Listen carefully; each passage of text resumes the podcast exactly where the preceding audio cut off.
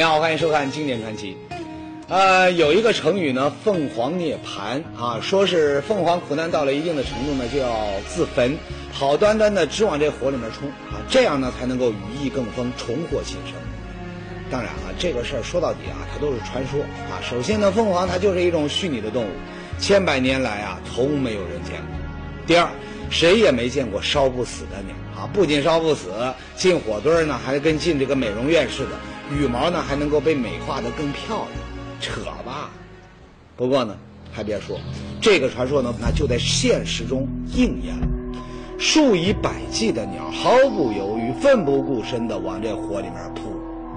哎呀，那个情景啊，那真是既惨烈又让人震惊。但是。他们根本就没有像传说中的那样获得新生，反而呢，一个不落的全都给烧死了。这也奇怪，明明知道是死路一条，那怎么大批的鸟还要义无反顾地往火堆里面扎呢？好，今天的节目呢，咱们就一块来了解一下这个神秘的事件。故事呢，发生在这个地方——云南省一个叫凤凰山的地方。这个地方呢，是我国的彝族自治县。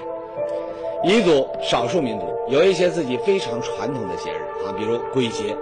每年的农历七月，彝族人呢都要举行一个祭祖的仪。用彝族人自己的话说呢，这叫送祖啊，就是把自己的祖先送到墓地里去。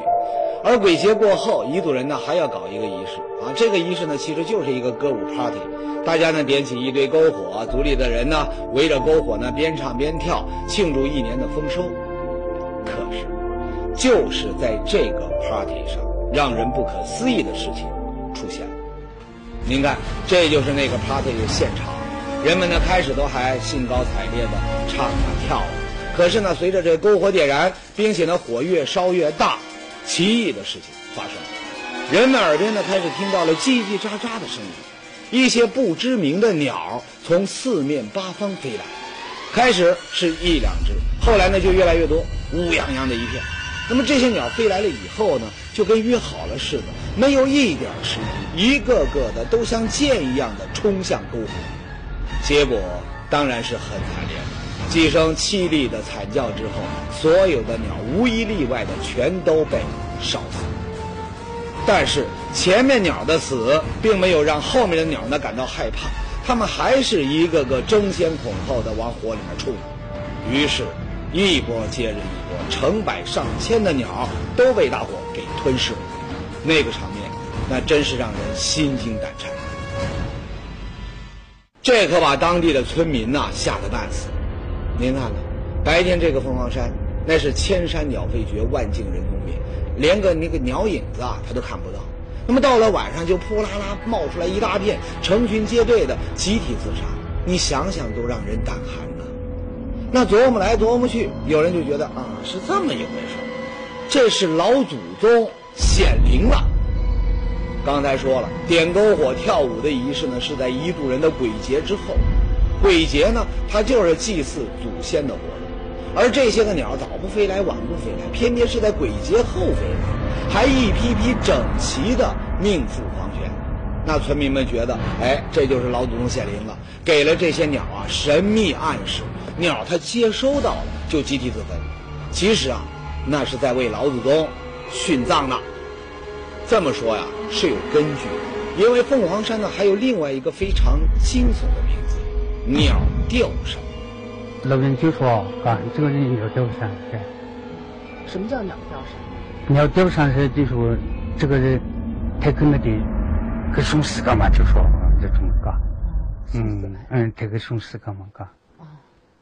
因为这个人一个季节就说那天他也不去，那为何说老人说的那个季节去啊？啊，他鸟他来送死。这位老乡说的话您可能不明白，好，我来解释一下。他说呀，说这些个飞鸟呢，别的季节都不来，他偏偏在这个农历七月的时候来投火自杀。其实啊，那都是来凭吊这里彝族人祖先的，所以呢，这个山叫鸟吊山。那鸟呢，来凭吊彝族人以前的祖先。啊，这个说法它真是有那么一点诗意，不过呢，还是很让人想不通。你说这鸟吧，虽说也有感情吧，可那也仅限于鸟跟鸟之间啊，凭什么它凭吊人呢？再说了，烈火自焚这样的激情凭吊，人都做不到，那鸟为什么要这么做呢？它跟人，它又不是一个祖先，啊，是不是？谜团没解开，反而呢更加让人感到迷惑。这时候呢，有人就发现了一个细节，这个细节呢让鸟儿自焚呐有了新的解释。在扑火的一瞬间啊，有个大的鸟啊到火里面会挣扎一下才会被烧死，可有这个体比较小的鸟呢，没冲到这个火堆中央，刚飞到这个火边上呢，就被这个高温的给烧死了。那么这些个鸟的这个尸体呢，都比较完整。那有人好奇，就捡起来看。那捡多了呢，有人就发现了一个细节：几乎所有的鸟肚子呢，它都是瘪瘪的，也就是说呢，都是空腹来自焚的。这个发现呢，可让村民们炸开了锅。有人就说了：“那什么鸟凭吊人的这个祖先呢？那都是瞎扯。鸟扑火其实是为了觅食的。那这话是怎么说的呢？鸟儿们不都是天上地下的觅食吗？那怎么上你这火堆里面找吃的呢？再说了，这火堆里头除了柴火，那有什么吃的呀？哎，这个呀，您就有所不知了。彝族人这个歌舞 party 呢，它有自己特殊的程序，里面呢还真就有这鸟爱吃的东西。原来彝族人呢，在点了篝火边唱边跳的同时啊，还得干一样事儿，他就是不停的往这个篝火里边呢丢五谷杂粮。具体都是些什么呢？来听听这位村民的介绍。就是锅里嘛，嘎，锅里送给带点这个长度朝上点，温度朝上五谷，炒出五谷送给他嘛，第。一下把火把，火把嘛就破成这长完了点个把啊，我就送出去。听清了吗？品种挺多，把什么蚕豆啊、豌豆的丢进这火里面，那是为了祭奠老祖先，跟那些个猪羊牛啊宰杀上供，那是一个意思。可是这些东西，这老祖先没吃着，倒是把这鸟啊给招来了。为什么呢？香啊！你想啊，这些个什么蚕豆、豌豆的大米、小米的，往这火里面一扔，噼里啪啦的一烧，味道就跟那个爆米花那是一个味儿啊，那味道很香的。所以呢，有村民就说了：“对嘛，这鸟几天没觅到食啊，一下闻到了这个香味儿，就不顾一切的往火里冲了。”真的是这样吗？这个解释呢，虽然不像上一种说法那么牛鬼蛇神。但是呢，你仔细的推敲起来，却还是有很多漏洞。鸟没吃东西那是不行，可是这些个鸟，它为什么白天都不去觅食，到了晚上它就要冲进火里面饱餐一顿呢？说不通啊，不像鸟的生存规律啊。还有这些鸟品种很多，你像这个个体很小，嘴型很尖，喜欢吃谷物，但是。这种鸟叫池鹭和蓝翡翠，它们可都是吃鱼虾的，对谷物呢它不感兴趣，根本就不会为谷物燃烧的香味吸引。可是他们怎么也往这个火里头钻呢？事情到这儿，有一个人站了出来啊，这个人呢叫王子江，云南大学生物系的教授，他对飞鸟自焚的事儿呢也是觉得非常的纳闷。那么看到村民们左一个说法右一个猜想的，王教授就提了一个建议。说咱们就别瞎猜了啊，先来做一个实验，把这些鸟先引诱出来，再做判断吧。王子江觉得呀，鸟绝对不会为什么这个食物啊，它就齐齐的自焚，更不是什么祖先显灵往火里冲，只会跟鸟的一个习性有关，趋光性。凤凰山地处山区，到了晚上呢是黑茫茫的一片，而一点起篝火，整个山呢就看见这么一个光亮，鸟。可能就往这里飞了。为了证明这种判断，王子江呢准备做一个实验，用灯光代替篝火，看看鸟啊它会不会再出现。按照王子江教授的安排呢，这天晚上村民们就点着了一个大大的探照灯，灯的前面呢就支起了一张大大的网，就等着鸟儿们呢自投罗网。哎，说来呢也就怪，没过多久，远处呢就传来了叽叽喳喳的一阵鸟叫。接着呢，一只只的鸟就像扑篝火一样，直直的就冲向大网，好多呢都挂在这网上下不来。好不容易把它们弄下来呢，放了它，它又义无反顾的朝灯光扑了过去。最多的一天晚上能够捕到个撞网的鸟有七八百只，如果是往这个方向飞，还有往高的地方飞了，那那个鸟加起来可能不止七八百只，估计是几千只。一个晚上几千只鸟排山倒海的一片片，那个架势，你要不是亲眼看见，根本就不敢相信。村民们都晕了，说这些鸟都是从哪来的？白天他也没见过这么多的鸟啊！看来啊，这些鸟啊，还真的是喜欢光亮。那是不是这就能够解释这飞鸟扑火的原因了呢？不，您可别以为事情到这呢就有答案了。没错，在凤凰山，晚上一点灯啊，这个鸟呢就乌泱泱的成群结队的来撞网。可等专家就把这实验的地点呢改变到了空旷的陆地，再做这个实验，耶，怪了，这鸟啊就跟约好了似的，再也不朝灯光扑了。专家们是一只鸟也没逮着。耶，这是怎么回事啊？为什么这个鸟啊，它扑灯光，它是有的时候扑，有的时候又不扑呢？这样看来呢，这个飞鸟它执着的见火就扑，还真不能完全用鸟的趋光性来解释。问题还是无解。这个时候呢，无论是专家还是凤凰山的村民，都被这个飞鸟扑火呢给弄迷糊了。那到底是什么？驱使着无数只大小各异、品种不同的鸟中了邪似的都往这火堆里面冲呢？就在大伙百思不得其解的时候，做梦都没想到的一件事儿发生了，在千里之外的大连也出现了鸟集体死亡的事件。哈哈，这可就怪了啊！云南大连相隔几千里，那气候环境都不相同，鸟。怎么也会一死一大片呢？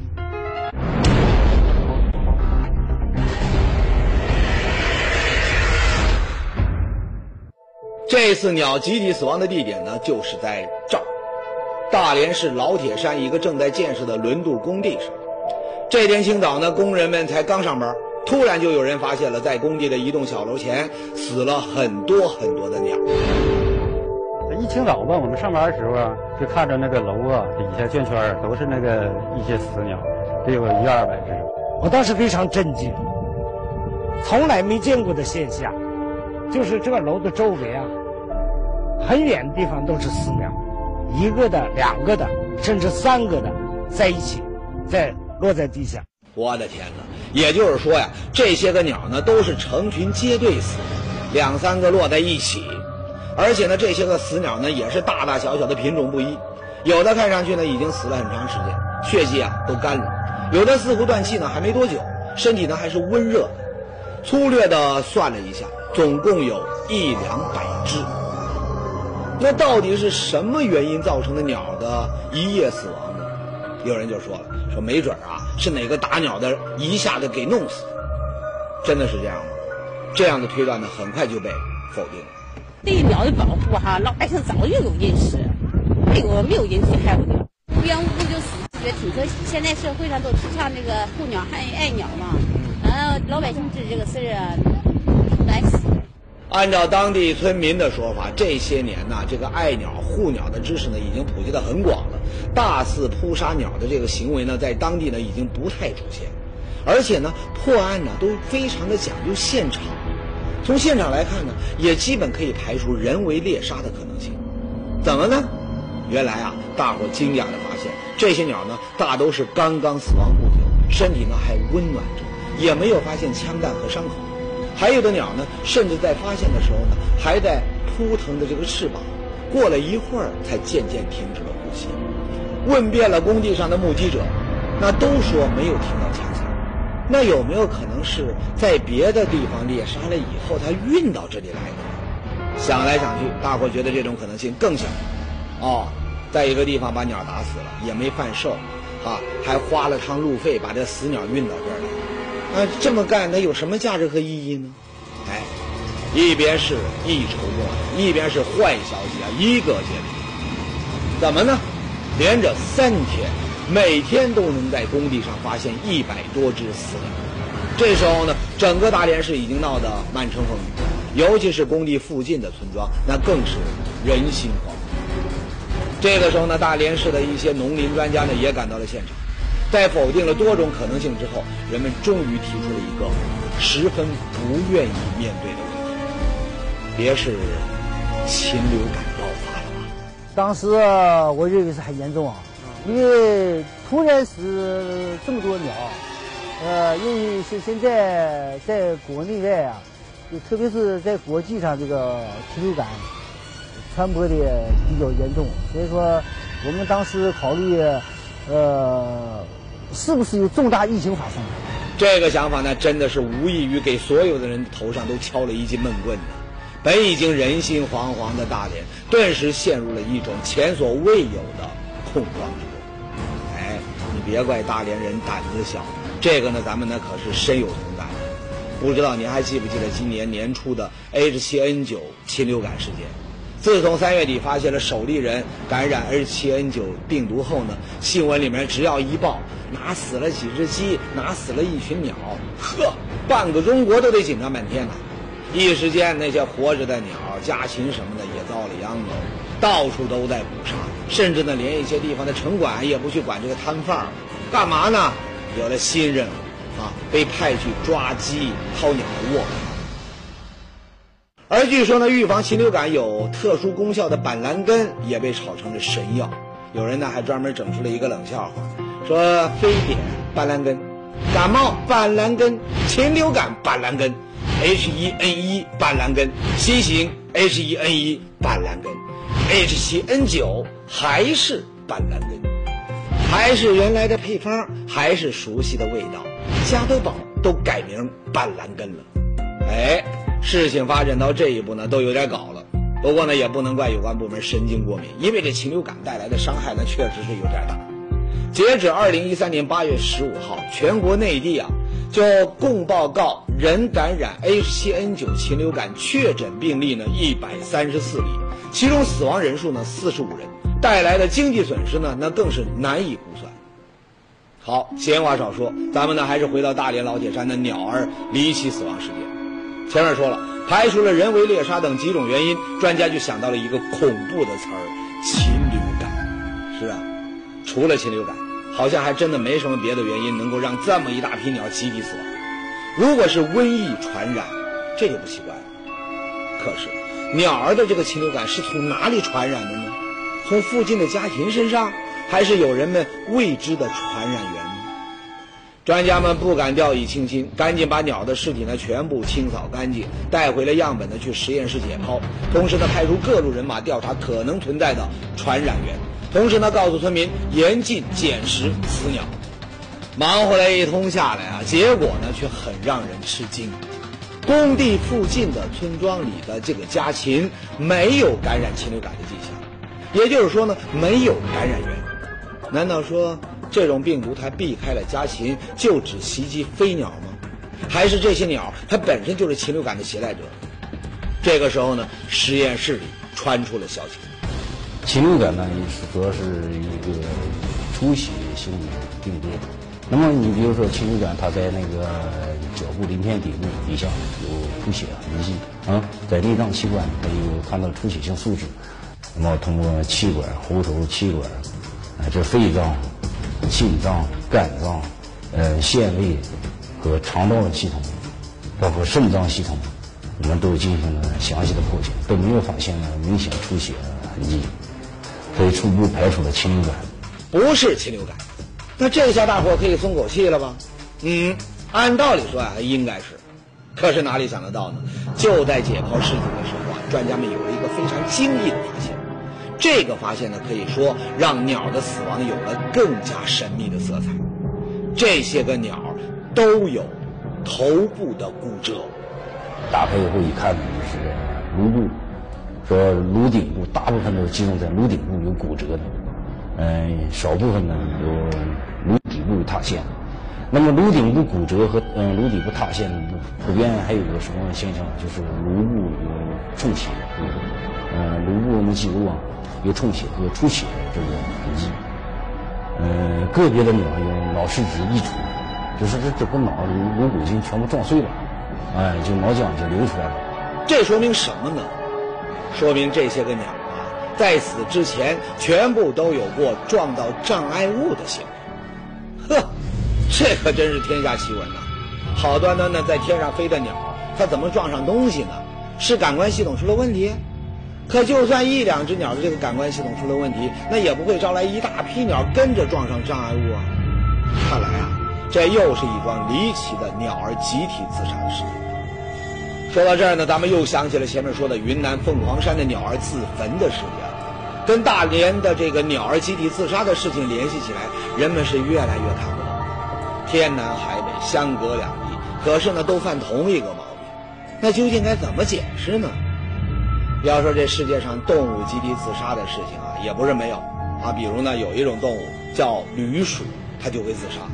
成千上万只老鼠浩浩荡荡，长途跋涉，一遇到河流或者水池的时候，前面的驴鼠呢就会不顾一切地往前冲，用自己的身体啊填平道路，好让后面的老鼠过去。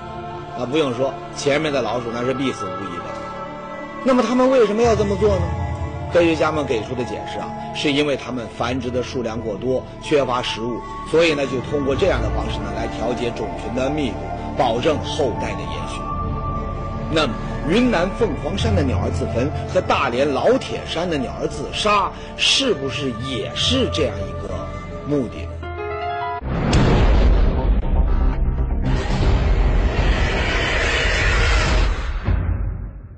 刚才说到，有人提出啊，云南凤凰山的鸟儿自焚和大连老铁山的鸟儿自杀呀，也是属于为了调节种群密度所做的献身行为。事实上呢，这个假设一提出啊，就被专家否定了。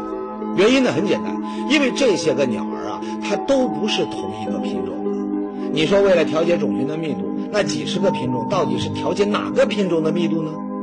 所以这样的推断它是站不住脚的。终于。在一次次的假设推翻之后，云南凤凰山那边有人发现了一个问题，就是这么多鸟虽然品种多种多样，但是它们都有一个共同的特点，都是候鸟。这可是个了不得的发现，为什么呢？哎，因为如果是候鸟的话，谜底恐怕就能一步一步的解开了。我们慢慢来说。在前面，王子江教授曾经说过，鸟儿有趋光性，而这个趋光性呢，在夜间体现的尤其明显。可是，为什么这么多鸟儿它白天不飞，要在夜间飞行呢？这就是因为这些鸟儿它是候鸟，并且是体型偏小的候鸟的原因。除此之外呢，还有非常重要的一点，就是因为凤凰山特殊的地形造成的。首先，我们知道。候鸟迁徙，那都是从北方到南方，而到了农历的七月呢，这些鸟儿啊，它正好就飞过凤凰山。但是呢，因为凤凰山周围的山脉呢都比较高，小的鸟呢它飞不过去，所以呢，它就都拥挤在了凤凰山这个地方。可为什么要在晚上飞呢？这还是因为体型小，如果在白天飞，就很容易被一些体型大的鸟呢吃掉。而在晚上飞，它们辨别方向的一个重要的依据，它就是一样东西——月亮，依靠月光的指引来导航。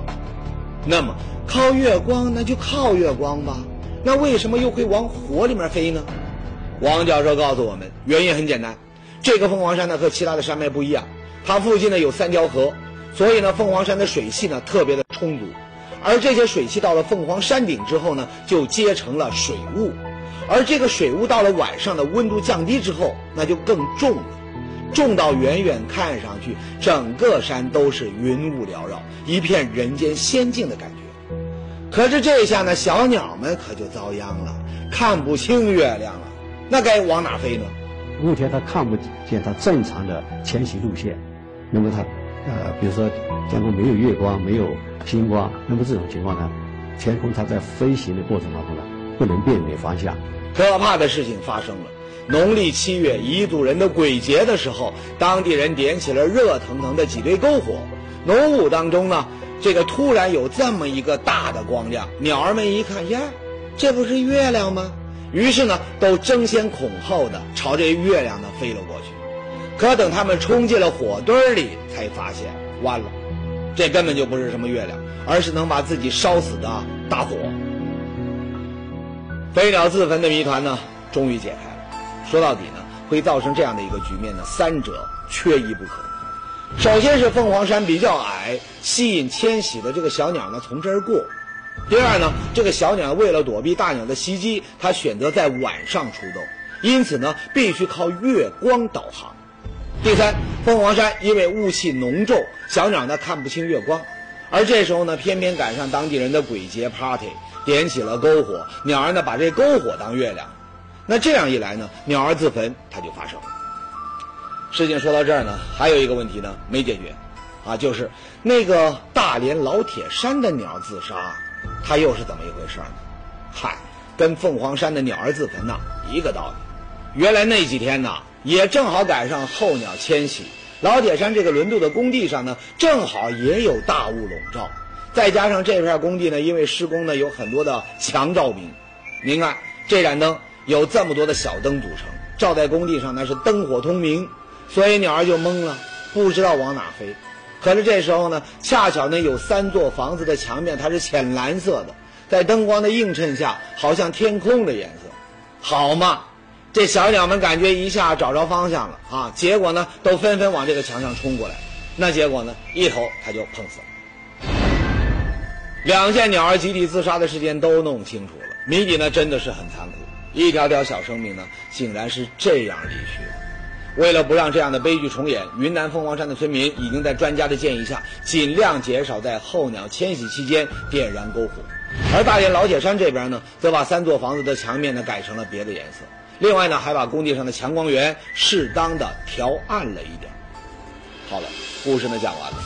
原来啊，这是场人类和其他生灵的误会。大自然呢就是这样，制造了诸多生灵的同时呢，也规定好了他们的生存法则。这些法则呢，在人类未知的情况下，会被人类幻化想象的很神奇、很诡异。但是呢，当我们了解了事实的真相后，只能叹服大自然呢这双上帝之手的神奇。